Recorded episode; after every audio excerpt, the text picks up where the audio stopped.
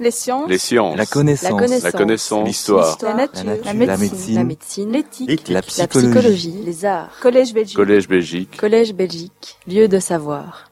Donc simplement pour euh, préciser, donc je, je suis passé par l'école royale militaire comme attaché de recherche, mais et je suis re- je suis passé ensuite à l'IRSD. hein. C'est évidemment de- des modèles de, de- de travail très très différents. Bon, je vais directement euh, m'attacher à mon sujet qui est l'OTAN. L'OTAN qui est une structure évidemment très intéressante en soi et surtout penser les invariants. D'a- D'abord l'OTAN, quand on le pense, quand on la pense, on la pense en termes d'élargissement. Et c'est vrai que depuis que l'Alliance Atlantique existe, c'est-à-dire 1949, par période, elle s'est euh, élargie vers, vers l'Est. Et Vous voyez d'ailleurs sur cette carte que, à part l'Ukraine et la Géorgie, où tout le processus d'élargissement est gelé pour les raisons que nous pouvons imaginer, j'y reviendrai, il y a une politique évidemment d'élargissement euh, vers, euh, vers l'Est. Autre élément, bien entendu, ici c'est l'OTAN en 2019, vous voyez que si vous prenez une vision polaire, vous voyez la place que le champ transatlantique a comme euh, fonction stratégique en termes de lien, mais également la façon dont la Russie peut percevoir l'alliance euh, atlantique. Alors le traité, c'est un traité, c'est une alliance, et vous voyez que ce traité concerne le territoire des États membres euh, de l'alliance, bien entendu, en Europe et en, Amé- en Amérique du Nord. Et donc il y a quand même un certain nombre de limites, euh, dont celle d'être situé au nord du tropique du cancer, y compris quand il y a des systèmes d'armes euh, en activité. Alors, le champ d'influence de l'OTAN, puisque c'est tout de même quelque chose d'important à rappeler, ben d'abord, c'est 29 États membres aujourd'hui, et on, voit qu'ils peuvent à la fois, historiquement, faire et avoir des fonctions antiterroristes, comme dans l'opération Endeavour. Ils peuvent parler dans le dialogue méditerranéen avec les pays du Maghreb. Il y a des engagements, euh, vous le savez, en Afghanistan et ailleurs, historiquement.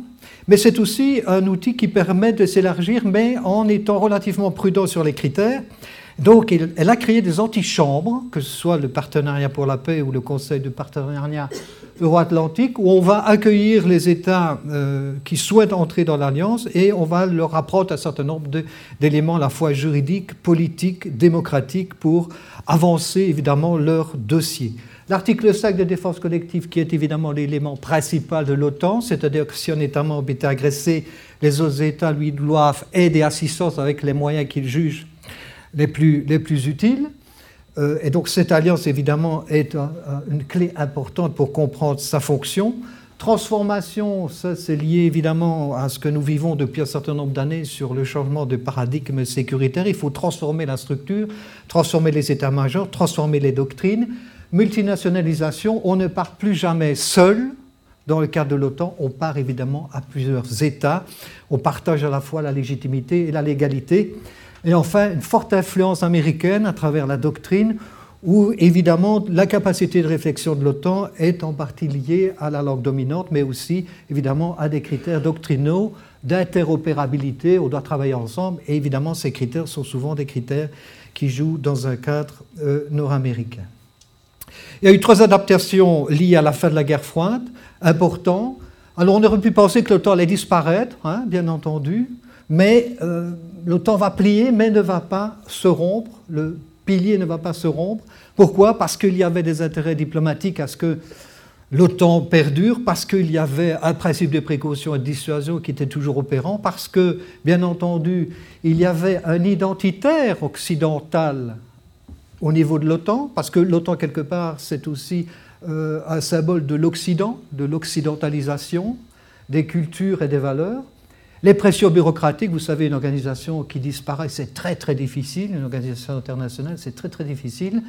Euh, L'UEO a disparu, mais on voit que là aussi, il y a eu des pressions pour que euh, cette organisation perdure en termes, en tout cas, d'outils bureaucratiques. Et enfin, l'OTAN, c'est, et ça c'est important au niveau commercial, au niveau économique, au niveau des systèmes d'armes à vendre, l'OTAN, c'est évidemment une technostructure, c'est-à-dire que c'est une machine à forte interopérabilité. Il y a des procédures, il y a des normes, il y en a énormément de normes à euh, respecter au niveau de l'outil euh, que l'on va faire fonctionner ensemble. Et bien entendu, intérêt économico-militaire et économico-politique pour que cette organisation ne disparaisse pas à la fin de la guerre froide. Trois adaptations, parce qu'il faut tout de même modifier évidemment les processus pour garantir sa pérennité. Sommet de Rome en 91, je vais aller très vite. Bien entendu, on réfléchit sur de nouvelles missions de prévention. On sent qu'il va y avoir des tensions identitaires, communautaires. Rappelez-vous, euh, évidemment, la Yougoslavie. On va soutenir au cas par cas les opérations de maintien de la paix. Et on va penser hors zone. Les Américains vont penser hors zone plus vite que nous, Européens. Et donc il va y avoir toute une discussion, y compris d'ailleurs l'intégration de la doctrine américaine qui est une stratégie mobile. Et donc c'est fini le millefeuille en Allemagne où les armées attendent euh, évidemment euh, une menace euh, active qui ne viendra pas. Donc il faut à tout prix pour intervenir hors zone, il faut de la mobilité.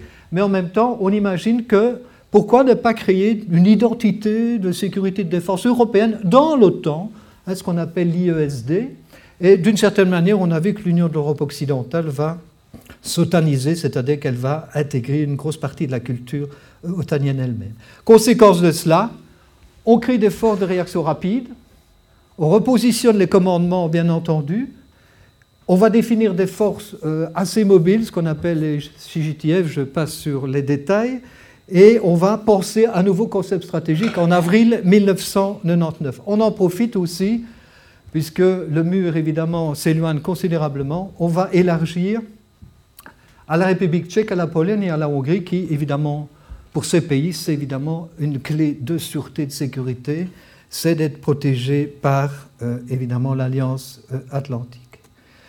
Deuxième adaptation, 2001, bah, les attentats. Hein, les attentats. Donc, comment va-t-on pouvoir répondre au terrorisme et aux attentats et aux conflits asymétriques que l'on subit?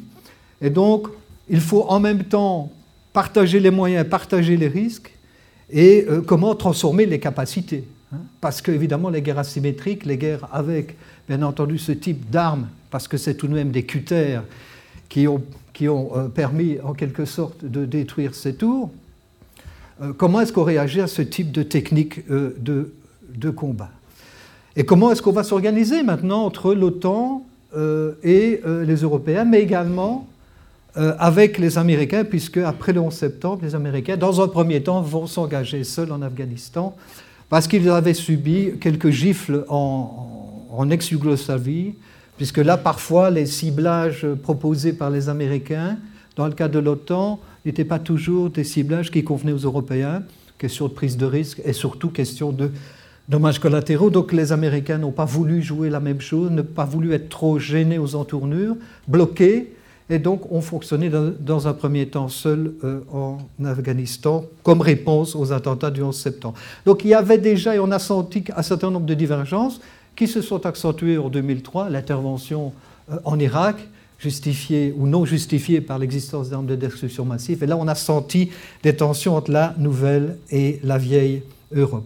Conséquence de tout cela, de nouveau, on travaille les structures de commandement, on élargit encore davantage vers les États baltes, vers la Roumanie, la Bulgarie la Slovaquie, la Slovaquie et la Slovénie.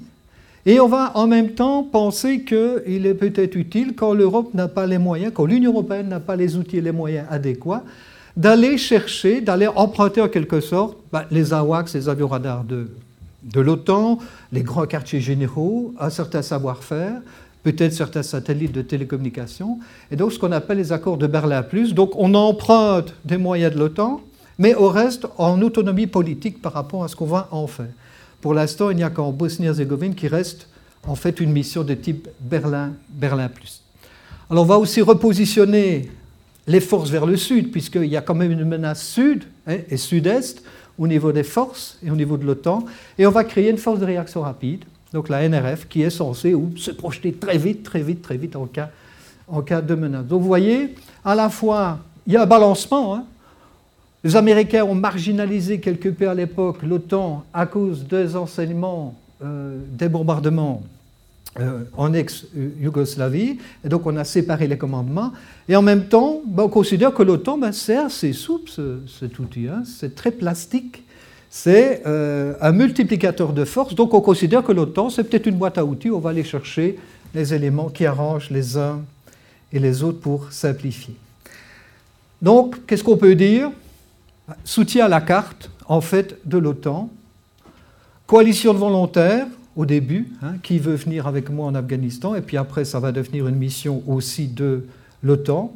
Des pressions et des rivalités franco-américaines à l'époque, autour de ce qui s'est passé dans l'intervention euh, en Irak en 2003. Rappelez-vous aussi le groupe des quatre, hein, euh, par rapport à ça, donc les Français, les Luxembourgeois, les Belges et les Allemands qui euh, font des pieds de nez aux États-Unis et qui veulent une certaine forme d'autonomisation qui, dont les, principes se sont retrouvés aujourd'hui dans la PSDC, donc dans la politique de l'Union en matière de défense, et des concurrences. On va avoir des concurrences, en fait, en termes transatlantiques parce que, bien entendu, on va jouer sur euh, le capacitaire, sur les lacunes capacitaires, et donc dans les lacunes capacitaires, bien entendu, les Américains ont des avancées plus importantes que les Européens, et donc il va y avoir des demandes euh, de réassurance en ces matières-là.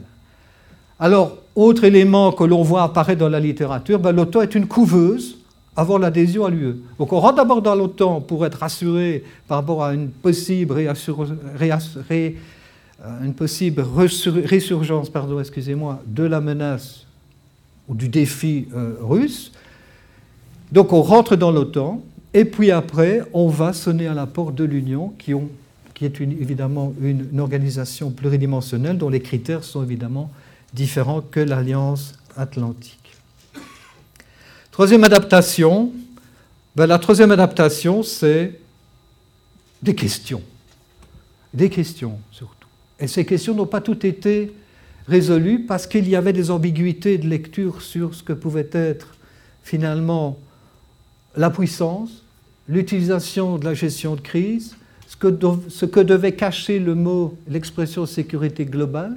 Et donc il y a eu quelques sommets, vous les avez sous les yeux, hein, Istanbul, Riga, Bucarest, et on s'est posé une série de questions l'extension des missions de l'OTAN, mais est-ce que ça ne va pas se faire au détriment de l'ONU ou de l'Union européenne? En quelque sorte, est-ce que l'OTAN ne va pas prendre les compétences de l'UE Ça, ça a été la question du moment.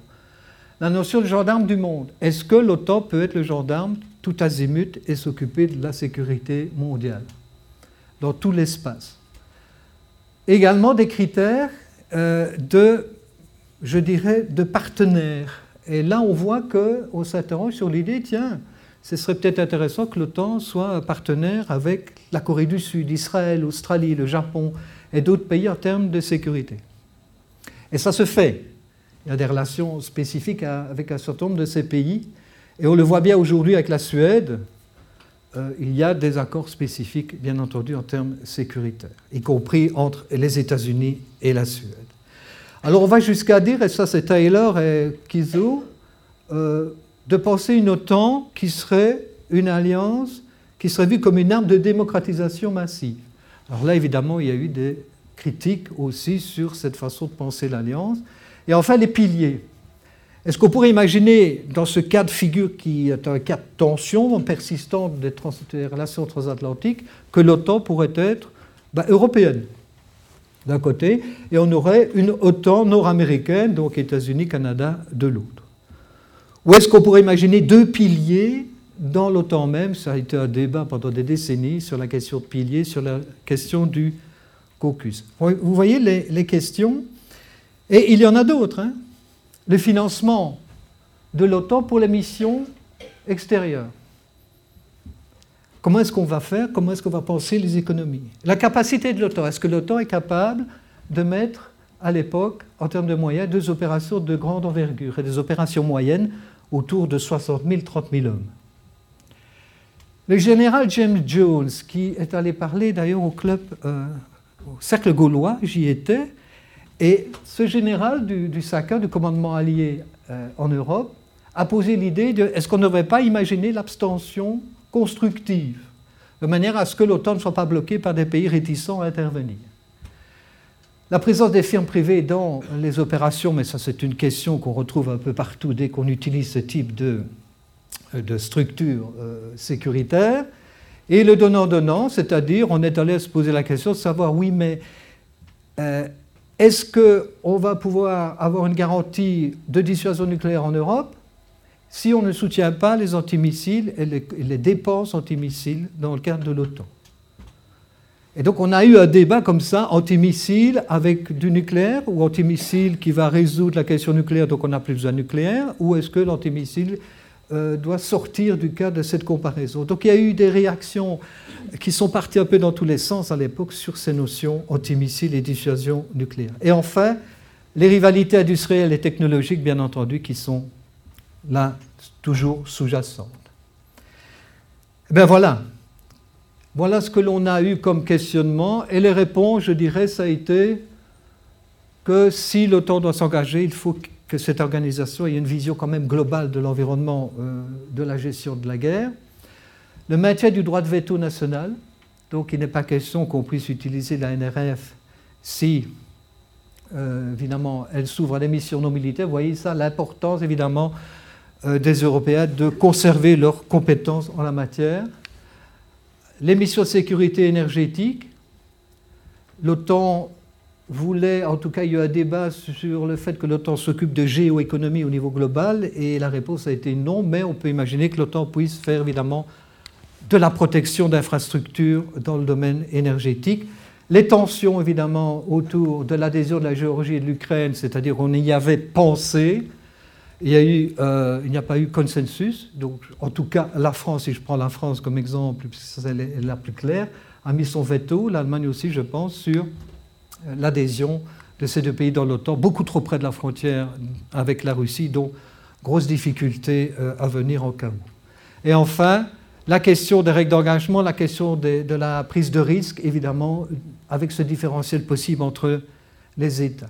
Donc, c'est cela qui a évidemment amené euh, à une série de euh, sommets. Alors, ceci, c'est une phrase qu'il vous faut en tout cas enregistrer parce qu'elle est essentielle. Sans l'OTAN, en tout cas, euh, l'Union européenne et la construction européenne en termes économiques et politiques n'aurait pas été aussi facile. C'est-à-dire qu'on a pu gérer, autant que faire se peut, la dimension économique et commerciale et on était quelque part protégé par l'alliance militaire où finalement l'État le plus puissant restait les États-Unis. Alors, concernant les interactions, les chevauchements d'intérêts, vous voyez ici que la plupart des membres de l'OTAN sont membres de l'UE. Et on voit évidemment que certains États membres de l'OTAN ne sont pas membres de l'UE, que ce soit les États-Unis, le Canada, l'Islande, la Turquie, la Norvège et l'Albanie. Et inversement, vous avez 22 des 28 États membres de l'Union qui sont membres de l'OTAN. Donc, en fait, il y a euh, évidemment euh, calque, pratique, partiel, mais pratique entre les deux organisations en termes d'États membres. Ce qui facilite beaucoup de choses, mais qui parfois évidemment complique les politiques et surtout la géostratégie. Novembre 2010, ben, on va créer, on va organiser un nouveau concept stratégique. Et là, c'est, comme vous le voyez, les motivations qui ont imposé ce type de travail Toujours les guerres asymétriques, toujours les enjeux politico-stratégiques. La sécurité intérieure devient éminemment importante pour tous les États membres de l'OTAN. On joue toujours dans l'élargissement. Sarkozy fait rentrer la France dans le commandement intégré de l'OTAN. La France n'a jamais quitté l'OTAN. La France a, quitté le commandement intégré, mais la France a toujours été membre de l'Alliance Atlantique, comme je peux dire qu'aucun État membre de l'Alliance Atlantique n'a voulu quitter l'Alliance. D'accord? Il y a eu des critiques, il y a eu des tensions, il y a eu des rivalités, mais personne n'a voulu quitter euh, le bateau. De nouveaux partenariats avec des pays euh, externes, mais en même temps, on voit une réduction assez importante de la présence américaine en Europe.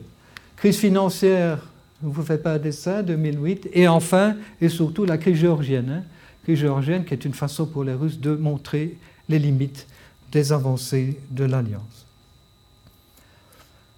Alors voilà ce que le sommet de Lisbonne a donné en 2010. Vous voyez, donc toujours le droit de veto.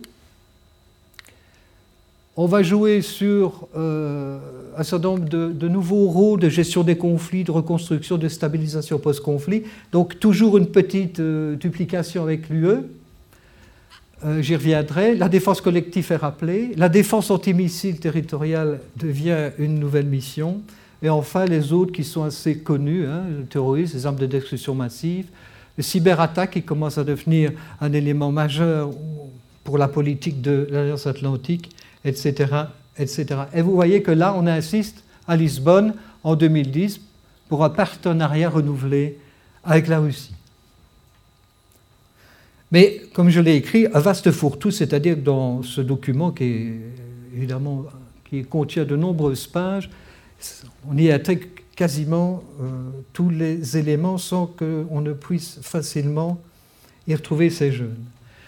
Sommet de Chicago, et regardez, je vais vous laisser lire ce, texte. En fait, ça veut dire que l'OTAN veut coopérer de, de manière plus étroite avec l'Union européenne. Parce qu'on se rend bien compte qu'il y a des duplications, on se rend bien compte qu'il y a une complémentarité à atteindre et que la guérilla UE, OTAN, juste après la fin de la guerre froide, cette guérilla est un peu absurde, d'autant qu'on a quand même une symétrisation des, pays. On a des intérêts communs. Finalement, pour Obama, en tout cas à l'époque, lecture multipolaire, la lutte antiterroriste concerne les deux, les deux rives de l'Atlantique, la contre-prolifération aussi, l'instabilité moyen-orientale, donc c'est-à-dire il faut, évidemment atteindre une forme de stabilité, ce n'est pas, pas gagné, et tout de même préoccupation des deux, des deux euh, enfin de l'OTAN en tout cas, mais aussi de l'UE. On voit l'impact climatique qui commence à apparaître dans les documents et les valeurs euh, démocratiques, que ce soit dans le document américain ou que ce soit dans la stratégie européenne de sécurité. Donc il y a des valeurs dites communes, des grosses valeurs communes entre euh, les États-Unis et l'Europe, et en tout cas à travers aussi l'OTAN. D'accord? Et qu'est-ce qu'on voit comme réponse? Eh bien, soutien de l'OTAN en tout cas, ou des Américains dans les opérations hexagonales en Afrique. Les Américains maintiennent leurs bombes nucléaires euh, aéroportées en Europe et pensent à intégrer le modèle 12, le tir à distance. Les antimissiles OTAN sont confirmés et on est de plus en plus dans la projection flexible des forces. Donc, tout ça, évidemment, c'est une réponse de, je dirais, de lien transatlantique, d'autant que, avec Obama puis avec Trump, eh bien, il y a une initiative de réassurance vu la nouvelle posture de la Russie. Voilà le document américain QDR qui nous montre en tout cas qu'il y a la volonté pour euh, les Américains de considérer qu'on va s'engager en Europe en termes de prévention, dissuasion et d'engagement. 2014. Hein. ça veut dire que c'est relativement frais tout ça. Hein. Et les signaux, c'est ceci dans les réassurances avec la crise russo-ukrainienne. Vous voyez des manœuvres dans l'Est, de la gesticulation nucléaire. On fait réapparaître un sous-marin nucléaire stratégique euh, au large de l'Écosse et il va faire son petit repos là-bas, mais on fait beaucoup de médiatisation d'un système d'armes qui est censé être le plus furtif qui soit, donc le plus caché qui soit. Infrastructure, les antimissiles, et la modernisation euh, des forces armées ukrainiennes, géorgiennes, des États baltes et de la Pologne. Donc tout ça sont des messages, ça veut dire que tout ça est fortement médiatisé, de manière à ce que les Russes sachent qu'il y a une réponse collective dite de dissuasion. Alors le partage du fardeau, parce qu'on en a évidemment beaucoup euh, parlé, voilà les dépenses de défense en pourcentage du produit intérieur brut, autant et, autant en Europe. Ok, voilà l'évolution, vous voyez que au niveau des pays européens membres de l'OTAN, il y a évidemment une descente assez forte qui a provoqué le débat que nous connaissons, entre autres aujourd'hui, j'y reviendrai. Concernant les dépenses d'équipement majeures, on part des dépenses de défense, vous voyez que là également, euh, la, directive OTAN des 20% hein, consacrés aux équipements, il y a relativement peu de pays qui y arrivent. Euh, en Europe. Voilà 2014 euh, en bleu clair et 2017 en bleu foncé. Vous voyez que la Belgique est ici. Vous voyez que, bien entendu, il peut y avoir des interprétations sur ce qu'on appellerait le partage du fardeau assez gênant. Contre-argument qu'on peut dire, oui, mais c'est vrai qu'on dépense moins en budget de la défense, mais on prend des risques. Et donc on a perdu des hommes euh, en Afghanistan, 24% des pertes sont européennes. Bon, ça ne les fera pas revenir et c'est toujours un peu délicat, euh, je dirais moralement, de parler comme cela. Mais c'est un argument qui a été mis en avant aussi pour dire euh, n'y a pas que les dépenses de budget, il y a aussi ce qu'on perd, les hommes qu'on a perdus, les sacrifices qu'on a dû faire. Vous voyez, les, Anglais en ont pas dit 455, Canadiens, je les ai mis avec nous, 158, les Français, 86, etc. Et bien entendu, les blessés qui sont souvent mal en. Alors les ressources, je tenais à vous préciser euh, que le budget militaire, en fait, de l'OTAN, c'est un relativement petit budget. C'est en fait pour les infrastructures, le système de communication et le fonctionnement hein, des commandements, etc. Le volet commun des missions. Donc 1 milliard 32 2019. Et on va les chercher dans le budget des défenses euh, nationales. Alors, le budget civil, il y a un certain nombre de fonctionnaires qui travaillent à Bruxelles. Eux, le budget est de 250 millions. Par contre, si vous prenez le budget de la défense de tous les États membres de l'OTAN, vous arrivez à 954 milliards de dollars en 2017. Donc, ce qui fait dire, en tout cas en termes bruts budgétaires, que l'OTAN est la plus grosse alliance militaire qu'on ait jamais connue sur Terre. Clé de répartition, c'est lié euh, au produit intérieur brut. Donc ça va de 25% à 0,1%. Et vous voyez que les Américains bon, vont payer 22,1 et euh, la Belgique 1,95. Et c'est lié évidemment euh, aux répartitions. Alors bien entendu, il y a aussi, quand vous partez en mission, il va y avoir vos, propres dépenses aussi. Hein. Donc celui qui part et qui accepte d'être volontaire en mission, eh ben, il va y avoir aussi des dépenses euh, supplémentaires. C'est pour ça que parfois on ne se précipite pas pour dire que, OK, je mets autant d'hommes dans telle ou telle mission. Alors la part euh, du budget de la défense américaine est très faible en fait pour l'OTAN. Hein. C'est 30, 30, milliards environ sur les 602 milliards de dollars du budget US. Donc pour les, les États-Unis, l'OTAN c'est une structure d'alliance, mais euh, les autres missions se passent aussi ailleurs majoritairement. Les intérêts stratégiques et doctrinaux sont ailleurs, bien entendu, majoritairement. Alors, ce qu'on peut aussi dire, c'est qu'on a perçu une espèce de fatigue, fatigue des guerres euh, bon, liée à l'après-Bush, et donc aussi le coût de la guerre en milliards de dollars. Et donc il y a une espèce de, de fatigue, fatigue telle que ben, euh, Obama, c'est Obama qui a décidé ben, il faut une empreinte légère dans nos opérations. Nous, Américains, on va utiliser des drones armés, on va ne plus mettre des forces spéciales sur le terrain, donc pour qu'il y ait moins de risques, moins de coûts. Et donc c'est Obama qui a euh, déclenché euh, la question des, drones, enfin pas la question, le processus de dronisation des interventions. Homeland, donc la sécurité intérieure, important, et en fait les priorités de l'économie interne aux États-Unis avec Trump, bien entendu.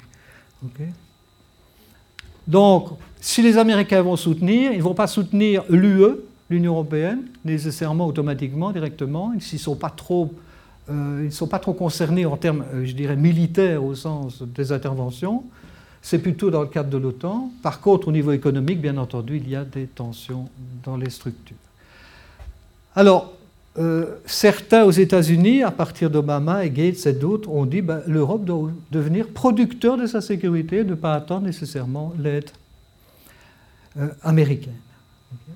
Donc, en fait, euh, le problème, c'est qu'il y a des lacunes européennes, il y a des limites à la, je dirais, aux capacités franco-britanniques. Rappelez-vous en Libye où les Français et les Britanniques ont commencé à frapper et puis assez vite, les Américains sont intervenus en aide avec des missiles de croisière et en, plusieurs centaines. Et puis l'OTAN, là, a également intégré le processus d'engagement en Libye. Donc il y a tout de même une prise de conscience américaine, bien entendu, de cette faiblesse mais en même temps, il y a un nouveau tropisme vers le Pacifique, ce qu'on appelle le pivotement. Alors, est-ce que le pivot, est-ce que ce pivotement va faire en sorte de créer un pilier européen dans l'Alliance? Donc, que les Européens soient plus responsables. Et donc, à ce moment-là, bien, s'il y a un pilier européen dans l'Alliance, les Américains vont pouvoir se distraire vers leurs objectifs pacifiques et vers le contrôle de la Chine, et donc, en même temps, les Européens seraient euh, en forme d'être plus matures. En même temps, est-ce que le fait que les Américains soient moins engagés en Afrique, subsaharienne euh, par rapport aux Français, bien qu'aujourd'hui on voit bien qu'il y a des, soutiens à la carte de type drone ou, d'autres systèmes d'armes, mais est-ce que le fait que les Américains ne prennent pas trop trop de place en Afrique, je dis bien trop trop de place en Afrique, est-ce que c'est une façon de pousser à l'autonomie stratégique euh, des Européens? Question. L'autre question, la crise ukrainienne, évidemment, va bouleverser euh, ce qu'on pouvait imaginer comme étant une ouverture vers une Europe plus autonome, on voit évidemment que le poids américain va euh, réapparaître de manière très forte, hein, que ce soit les programmes antimissiles, que ce soit on va maintenir la dissuasion et les bombes B-61 en Europe et les moderniser, et on va lancer euh, des constructions, de nouvelles infrastructures, des facilités pour la défense de l'Europe à travers évidemment euh, des dépôts, j'y reviendrai. Alors voilà, est-ce que, est que, tout cela va évidemment avoir des effets sur euh, le tropisme asiatique américain? Oui, en partie, mais comme la masse de, je dirais, à la fois de compétences et de moyens américains est telle que euh, ce qui se passe aujourd'hui en Europe de l'Est en termes de réassurance dans le cadre de l'OTAN, bon, ce n'est pas des cacahuètes, mais c'est tout de même un élément de dépense, mais il y a bien d'autres dépenses d'objectifs stratégiques américains ailleurs qu'en Europe. Quant aux négociations avec l'Ukraine et la Géorgie, pour l'instant tout ça est bel et bien gelé, ça devient même d'ailleurs euh, quelque chose qu'il ne faut pas nécessairement toucher. Alors ceci est éminemment important. Dans le relationnel entre l'Union européenne, les États-Unis et l'OTAN, est-ce qu'il peut y avoir un partage des tâches Donc le hard pour l'OTAN, éventuellement, le soft pour nous. Est-ce que d'un côté, on aurait le militaire D'un autre côté, on ferait du civilo-militaire chez nous, les, pays euh, membres de l'UE. Partage des zones. Est-ce qu'on pourrait dire ben oui, l'Europe va s'occuper de l'Europe, hein, des territoires de l'UE, et l'Afrique, une espèce de, bande nord-sud de 5500 km de portée, euh, donc la zone euro-maghrébine et africaine, plus les zones de proximité, l'OTAN s'occupant du reste. Est-ce qu'on peut partager les missions? On a dit à un moment donné, ben, l'Union européenne va s'occuper de l'entraînement de l'infanterie, la formation, le paiement des soldes en Afrique, euh, mais les Américains et l'OTAN s'occuperaient du capacitaire, du conseil et l'entraînement des forces spéciales. Est-ce qu'on en est là? Est-ce qu'on pourrait imaginer que qui va aller au sol? Est-ce qu'on pourrait faire un partage des, missions? On dirait, ben, voilà, telle organisation peut aller au sol, l'autre ben, n'ira pas au sol, fera des tirs à distance. Est-ce qu'on peut imaginer ce type de réflexion théorique? La temporalité, la question de qui y va et qui y va les premiers. Celui qui rentre en premier prend les risques. Mais en même temps, il est le leader. On l'a vu au Mali avec les Français. Est-ce qu'on peut partager les risques? Est-ce qu'on peut partager les sacs mortuaires? Comment est-ce qu'on fait pour délimiter les règles d'engagement? Ce sont des questions qu'on se pose tous les jours, bien entendu, dès qu'on commence à penser intervention. Alors il y a la notion de mission séparée. Donc on a une défense commune ensemble dans l'OTAN, mais les missions seraient séparées. Ou des missions complémentaires entre nous, mais les défenses territoriales, Nord-Amérique, Europe, seraient séparées en termes de structure. Alors est-ce que la qualité vaut la quantité? Ben, On l'a vu avec les, Français et les Britanniques en Libye, à un moment donné, ils n'avaient pas les quantités de systèmes d'armes pour réduire les capacités de nuisance de Kadhafi. À ce moment-là, les cruises américains sont arrivés. Les moyens budgétaires, la disproportion de moyens entre les États, évidemment, pose question. Ne parlons pas de la crise budgétaire, euh, bancaire, bien entendu. Alors, quid aujourd'hui de la Turquie et de la Russie? Comment, voit-on, comment peut-on voir la Turquie, qui est membre de l'OTAN, avec la politique d'Erdogan aujourd'hui, en termes de sécurité? Comment est-ce qu'on peut penser la Russie aujourd'hui, dans notre espace? Parce que la Russie est un pays européen, je le rappelle. Comment est-ce qu'on doit fonctionner? La Russie, c'est un défi. La Russie, ce n'est pas nécessairement une menace pour nous. Il y a beaucoup de gesticulations. Alors si on passe dans le cadre où on considère que la Russie est une menace, évidemment, ça pose un certain nombre de questions sur la définition de la menace. Bon, ben nous voilà avec Trump, parce qu'évidemment, tout cela a été aussi quelque peu bouleversé. Et donc on a eu un balancement entre l'idée que ben, euh, l'OTAN ne s'est pas occupé du terrorisme, pour lui l'OTAN euh, en même temps, c'est important. Alors dans ce questionnement, évidemment, c'est qu'est-ce qu'on fait? Est-ce que, est que l'administration Trump veut diviser pour régner à l'intérieur même de l'UE, mais surtout aussi à l'intérieur de l'OTAN? Est-ce que ça va, pousser les, ça va pousser le paysage européen vers des forces centrifuges, hein, avec ce symbole? En même temps, on voit que l'OTAN répond, hein, que ce soit Pavel, le général Pavel, qui a dit euh, on s'occupe aussi, euh, évidemment, du terrorisme, mais c'est un défi, et donc le défi du terrorisme, ce n'est pas que militaire, parce qu'évidemment, le terrorisme, c'est de la criminalité, hein, comme vous le savez, au départ. L'importance de l'unité dans notre alliance, c'est le Sacker lui-même qui le dit. Hein. Et bien entendu, le commandement de transformation, ben, oui, dit qu'il faut évidemment qu'on améliore les structures. Donc on est dans quelque chose d'assez compliqué en 2017 sur qu'est-ce qu'on fait. En même temps, on voit que euh, la France devient le premier leader, puisqu'on pense déjà Brexit. Euh, et on voit que les coopérations peuvent jouer entre Américains et Français, parfois euh, en Afrique. La question des 2%. Hein, en 2024, tous les États membres doivent dépenser 2% de le PIB en matière de défense. Alors, est-ce que c'est réaliste? Est-ce que c'est dogmatique? Est-ce que c'est obsessionnel? Ou est-ce que c'est possible?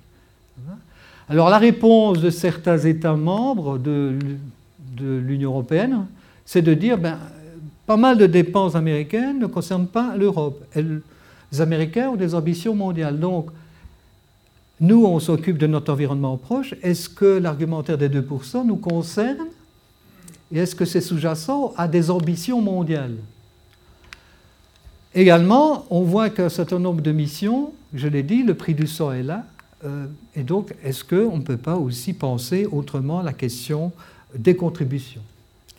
Alors, certains estiment que les critères de dépenses par habitant est plus objectif que le pourcentage du PIB. On indique aussi, comme réponse, bah, euh, il y a une solidarité alliée européenne après le 11 septembre, en Afghanistan, dans la coalition en Irak, etc. Ça, c'est les réponses, disons, euh, prudentes, de protection, de justification, de Calimero. Par contre, ceci, c'est de dire, ben, on constate tout de même, chez les économistes de défense, qu'il y a, depuis trois ans, une hausse de 87 milliards de dollars des alliés européens en matière de défense. Ça ne veut pas dire que les armées sont plus efficaces, puisqu'il y a autant d'armées que de pays, et donc il faut qu'on améliore euh, qu'au cas cette duplication, qu'on améliore les, synergies, mais tout de même, c'est un indicateur nouveau. Alors, les Européens dépensent davantage que les Russes en matière de, dépenses, de défense. Alors, quelqu'un, c'est assez intéressant, Raphaël Contin, en fait, il s'est dit tiens, je vais étudier qu'est-ce qu'on pourrait faire contre les resquilleurs? Les resquilleurs, c'est ceux qui ne dépensent pas assez en budget de la défense. D'ailleurs, la Belgique a toujours été parfois montrée du doigt comme étant le pays resquilleur, juste après les Luxembourgeois. Toujours un peu gênant. Euh, ben lui dit, euh, on pourrait imaginer comme sanction les restrictions dans les postes, dans les postes au sein de l'OTAN. Possible sanction. Une expulsion, on expulse le pays resquilleur, ou l'exclusion du processus de décision. Donc c'est quelqu'un qui a imaginé des sanctions. Il est évident que nous n'en sommes pas là du tout, tout ça est très académique, mais c'est tout de même intéressant d'avoir ce type de réflexion. Tiens, on n'est pas dans le tout rien. Est-ce qu'on pourrait imaginer qu'un pays qui ne contribue pas en solidarité, qui n'arrive pas justement à argumenter, pourrait être sanctionné de cette manière-là Affaire à suivre. Alors Trump en 2018, je vous ai mis une déclaration du 10 juillet 2018. Vous voyez? De nombreux pays de l'OTAN que nous sommes censés défendre sont non seulement à court de leurs engagements actuels de 2%, ce qui est fait pour lui, mais ils sont également en retard depuis de nombreuses années dans les paiements qui n'ont pas été faits. Vont-ils rembourser les États-Unis? Et l'autre phrase concerne les agriculteurs et surtout les affaires qui touchent euh, au niveau du déficit commercial américain. Donc vous voyez, on est dans un, dans un processus où la dimension commerciale, évidemment, en face à face avec les, argumentaires sur la pérennité de l'alliance, sur le rôle de l'alliance. C'est évidemment assez compliqué parce qu'il y a beaucoup de psychologisme aussi derrière tout cela. Alors, on annonce le retrait de 7000 GIs d'Afghanistan. Général Matisse démissionne. Général Matisse qui a été considéré comme l'adulte dans la pièce, c'est-à-dire l'officier raisonnable et raisonné qui euh, essaie de calmer Trump dans certaines de ses déclarations, euh, qui était censé évidemment avoir, bien entendu, et suivre la politique des républicains, mais jusqu'à un certain point. Un grand soutien d'ailleurs à l'OTAN. et en même temps, on voit qu'il y a des déclarations contradictoires sur le fait qu'ils vont partir d'Afghanistan ou non. Alors aujourd'hui, sur les informations que j'ai, mais j'aurai peut-être dans le débat plus de, précision. Pour l'instant, euh, la décision d'un retrait américain doit se faire globalement, collectivement, dans le cadre de l'Alliance, puisque c'est une mission de l'OTAN, en tout cas en grande partie. Alors, en même temps, il a dit que refus d'être le gendarme du monde. Donc c'est la question du coût. Hein, déjà sous Obama, la question du coût. Donc lui indique hostilité donc euh, d'intervenir nécessairement partout. Besoin intérieur, ok, et un découplage transatlantique. Euh, bon, mais en même temps, on soutient l'OTAN à 100%. Donc c'est beaucoup de contradictions, mais on voit que la dimension commerciale est sous-jacente à ces postures. Alors vous devez savoir que le 22 janvier 2019, la Chambre des représentants américaine qui est occupé majoritairement par les démocrates, a indiqué que la politique des États-Unis doit, être de rester membre de l'OTAN. Donc on ne peut pas utiliser les fonds pour quitter l'alliance. Donc il y a un verrou, en fait, euh, des parlementaires américains de la Chambre des représentants à empêcher un départ sur un coup de tête euh, des Américains de l'Alliance atlantique. Alors je vais vous présenter rapidement quatre scénarios Premier scénario, c'est ben, l'OTAN reste essentiel parce qu'il y a les valeurs occidentales, parce qu'il y a des intérêts majeurs des multinationales américaines en Europe. C'est une plateforme évidemment avancée américaine euh, en Europe et donc c'est un soutien au marché militaire. Mais on va tout de même jouer de pression américaine, bien entendu, par rapport au budget à allouer euh, à la défense. Donc la notion de partage du fardeau. Alors est-ce qu'on pourrait imaginer un chantage de type article 5 du genre Bon, moi je dégage toutes mes bombes nucléaires. C'est pour vous montrer que ben, voilà, l'Europe sera nue. L'Europe sera toute nue, l'Europe sera vulnérable parce qu'il n'y aura pas de dissuasion nucléaire. Bien entendu, il restera la dissuasion française et britannique. Ce n'est pas une question de quantité, mais de pénétration. Mais on pourrait imaginer un chantage comme celui-là. Et donc une dissuasion de type conventionnel uniquement les pressions diplomatiques, bien entendu, réformer l'OTAN, hein, et aussi, bien entendu, comment est-ce qu'on va interpréter la remise en cause éventuelle de l'article 5 euh, par rapport à une défense alliée euh, pas assez, euh, disons, rigoureuse. Autre scénario, les pressions américaines sont tellement fortes, les tensions transatlantiques sont tellement majeures que l'OTAN est déstabilisée de l'intérieur au niveau diplomatique et politique. Et donc, on en arrive à mettre en avant soit l'idée que si les Américains doivent partir, s'il y a trop de critiques, on va éventuellement créer un pilier européen dans l'Alliance. À la limite, pourquoi pas un commandement intégré européen dans l'Alliance. donc une européanisation totale de l'OTAN, qui serait en fait l'outil militaire hard de l'UE. Pourquoi pas? La relance de la PSDC, donc la relance de la politique européenne dans le cadre de l'UE, une forme de maturation post-Brexit, et donc on crée une union de la sécurité-défense, collée éventuellement peut-être aux pays membres de la monnaie euro. Pourquoi pas? À ce moment-là, en tout cas, ce qui est clair, c'est que la France devient, le, partenaire stratégique majeur en Europe, et avec les Allemands, ce qu'on peut espérer, euh, mais il y a beaucoup d'interrogations encore, imaginer évidemment une nouvelle lecture de l'Europe, et y compris un partenariat économique avec la Russie beaucoup plus affirmé. la Russie entrant dans la brèche, bien entendu. Troisième scénario, les surprises stratégiques. Bon, conciliation avec la Russie, mais en même temps, bon, les Américains euh, ont moins soutenu l'OTAN au niveau de l'international, et donc on va jouer sur les guerres hybrides, on va accentuer les perturbations avec les pays baltes, on va voir quel sera le rôle de Kaliningrad et euh, de euh, la Crimée. Et donc on va faire des tests euh, de guerre hybride, de euh, on va renforcer la défense, euh, évidemment, du territoire russe, et donc jouer de la déstabilisation. On le voit ici avec le traité INF, bien qu'il y ait des choses à dire, bien entendu. Donc, conséquence possible de ce genre de choses, c'est que, ben, on ne sait pas. Est-ce qu'on va vers un conflit ouvert Ça m'étonnerait, mais on va vers une déstabilisation de l'Europe au niveau politique.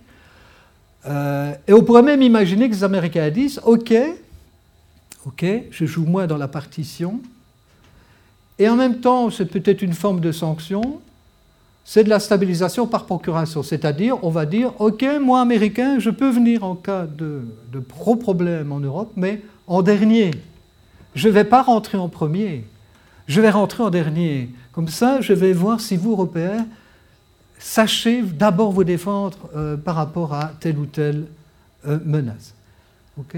Donc voilà, donc, mais les surprises stratégiques, ici, vous voyez ce slide, ça part un peu dans tous les sens. Hein. Ce sont d'ailleurs beaucoup de points d'interrogation. Principe de réalité, ben, l'OTAN reste la pierre angulaire de la sécurité transatlantique pour bon nombre de partenaires. et Moscou n'est pas dans une dynamique euh, d'alliance avec l'Occident. Donc on est en paix froide avec eux, on se regarde, on n'est pas dans une confrontation violente, on joue des sanctions, hein, on va peut-être les lever, et on crée la notion de ligne rouge, bien entendu. C'est la défense territoriale, c'est l'article 5.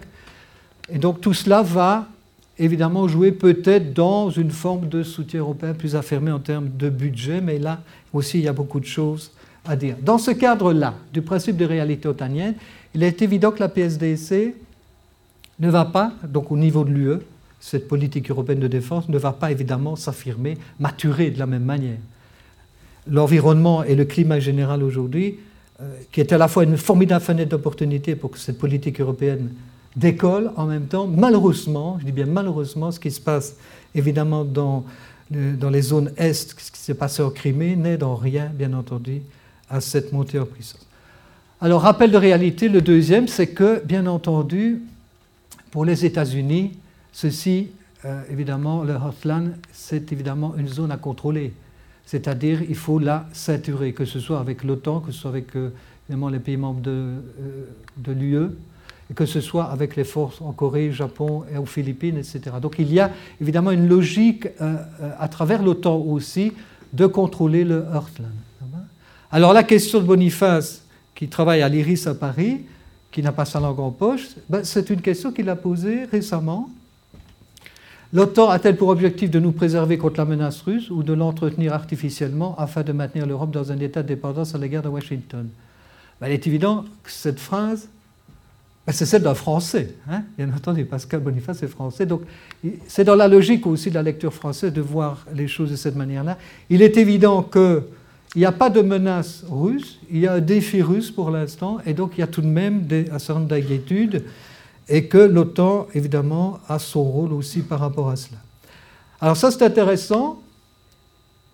Vous voyez, la question économique, la question aussi de faire passer un message à la Commission européenne dans le cadre de la PSDC, dans le cadre de ce qu'on est censé injecter comme moyen pour, euh, dans l'espace européen de l'UE, c'est que, évidemment, l'inquiétude des Américains à travers l'OTAN, c'est que ces moyens budgétaires évidemment, euh, aillent à l'UE et ne soient pas alloués à des programmations otaniennes, même si la planification des moyens, des équipements sont souvent, bien entendu, souvent les mêmes. Hein. on ne duplique pas, on duplique moins aujourd'hui normalement. Enfin, je vais bientôt en terminer, simplement pour vous montrer ici les nouveaux quartiers, enfin les quartiers généraux de l'OTAN aujourd'hui. Vous voyez que c'est un peu réparti, disséminé. Je ne vais pas commenter.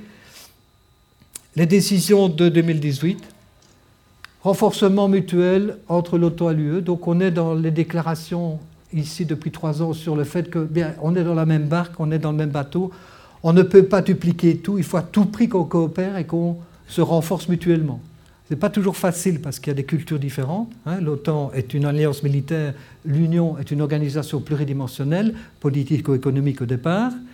Le partage du fardeau, évidemment, versus solidarité politique, c'est toujours la question des pressions sur les 2%. La Macédoine vient de rentrer, euh, sera membre de l'OTAN, probablement en décembre de cette année, sera le 30e État membre. Euh, et le cyber devient un élément important On imagine même un article 5 bis, c'est-à-dire que si une attaque cyber était tellement massive qu'elle neutralise, qu'elle paralyse complètement un État, ça pourrait donner lieu à une réaction militaire. Ce sont des réflexions en cours au sein de l'OTAN également. Toujours les guerres hybrides, toujours le terrorisme et toujours la prolifération.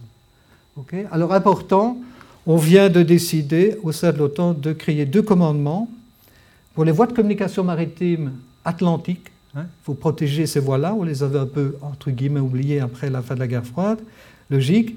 Et la mobilité, il y a QG à Ulm en Allemagne, une espèce de Schengen militaire pour faire bouger euh, les euh, communications.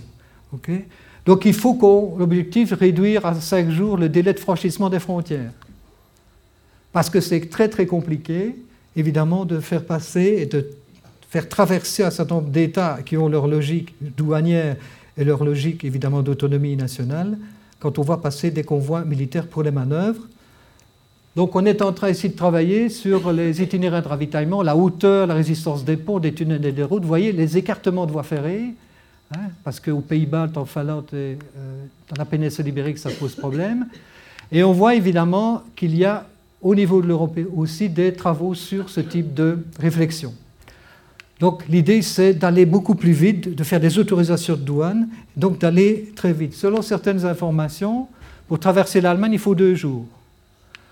En Belgique, il faut sept jours. En France, il faudrait deux mois.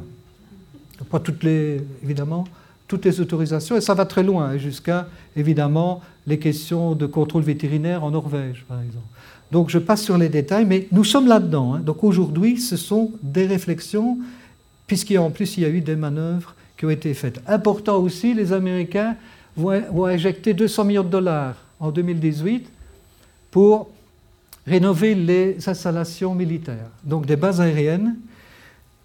Euh, en Islande, ils sont revenus pour, faire, pour, intégrer une base d'avions anti-sous-marins, comme, comme, pendant la guerre froide en quelque sorte.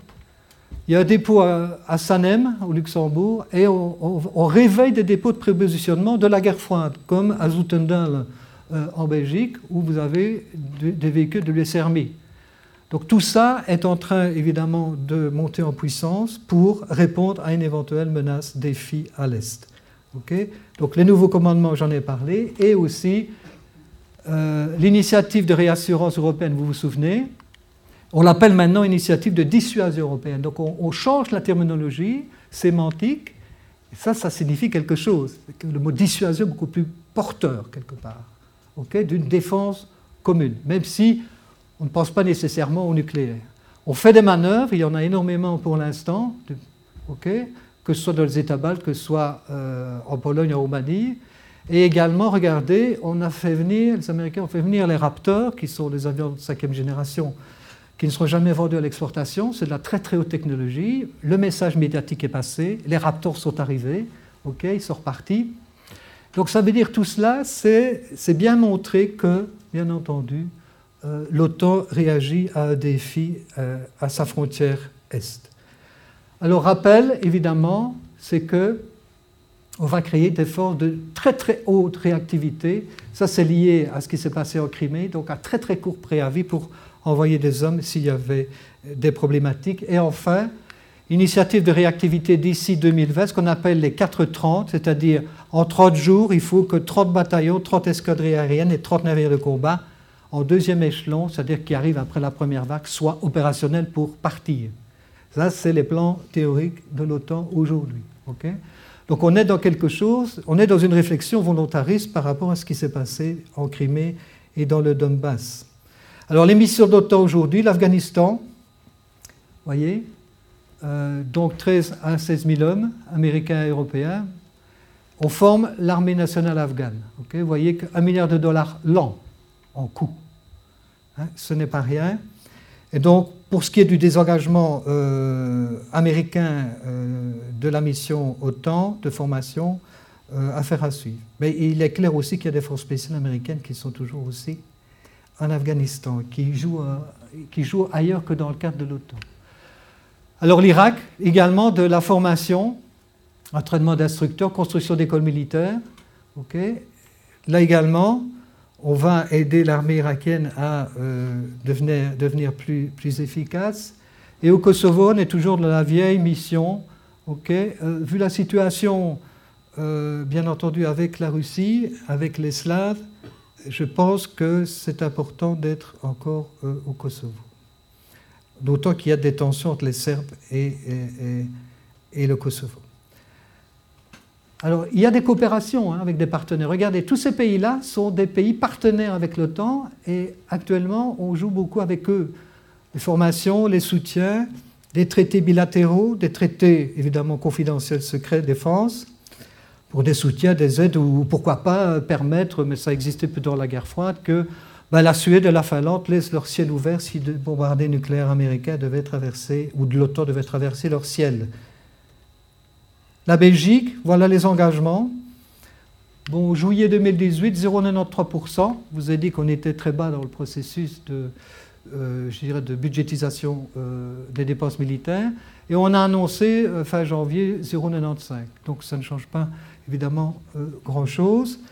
On a mis en avant les gros investissements, hein, parce qu'en fait la logique des documents belges, c'est de montrer ce que nous faisons pour la défense, pour justifier aussi au sein de l'OTAN qu'il y a quand même des éléments de changement en termes capacitaires et d'équipement. À la fois donc les 34 F-35, les systèmes de drones, les chasseurs de mines et les frégates. Donc tout ça est mis euh, en musique et la participation à une série de missions d'opération. Hein. C'est parfois très peu d'hommes, mais on est un peu partout ici dans le cadre de l'OTAN, y compris une accélération euh, du nombre d'hommes euh, en Afghanistan au niveau des forces spéciales. Les manœuvres, on y participe. Pologne, Lituanie, Norvège. On est présent euh, évidemment au QG de l'OTAN et euh, on a des, équipages euh, dans les avions radars à WAX. Vous voyez ici, forces spéciales sont prêtes à partir également une présence en Estonie en Lituanie. On fait de la police de l'air, on intercepte les Russes non pas dans les, dans les zones nationales, les États baltes, mais à l'extérieur, mais en tout cas au jeu de, au jeu l'interception et on dépense beaucoup de kérosène. Ça sert à ça aussi. Hein. Les Russes jouent beaucoup à nous faire dépenser nos sous. Alors, frégate et chasseur de mines en Méditerranée, bien entendu, dans le cadre des missions et en mer Baltique, dans le cadre des missions classiques de l'OTAN. Voilà, donc j'en ai vraiment bientôt fini. Euh, qu'est-ce qu'on pourrait imaginer?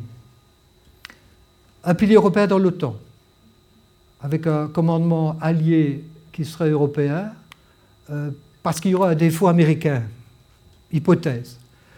On reste avec une organisation boîte à outils où on va se servir des moyens à la carte. Euh, autre possibilité, on va se partager les tâches, les zones, on va faire de la spécialisation parce qu'on n'a plus évidemment les moyens de tout faire entre l'UE, l'OTAN et les États membres. On peut faire une coopération transatlantique vu euh, évidemment la complexité de, la Russie, la façon dont on perçoit la Russie, et donc on va jouer de cette coopération, principe de précaution. Également, là, évidemment, euh, les budgets et acquisitions, des pressions qui peuvent continuer, euh, mais les liens vont s'affirmer. Et enfin, le partage du fardeau, mais on maintiendrait quand même un commandement USE commun. voilà, donc, ça, c'est pour moi les hypothèses. Il y en a peut-être d'autres. En tout cas, on voit bien que les États membres de l'OTAN, tous les États membres ne veulent pas la, disparition de l'organisation. Que notre problème, c'est celui-là, en fait, bien entendu. Euh, et euh, Poutine, évidemment, a, perturbé considérablement un paysage transatlantique qui n'était pas toujours simple à gérer entre Européens et Américains, mais que, euh, je, le répète, les valeurs globales européennes et américaines sont, en dehors évidemment de, certaines visions de Trump, mais je parlais des grandes valeurs entre Américains et Européens, restent similaires.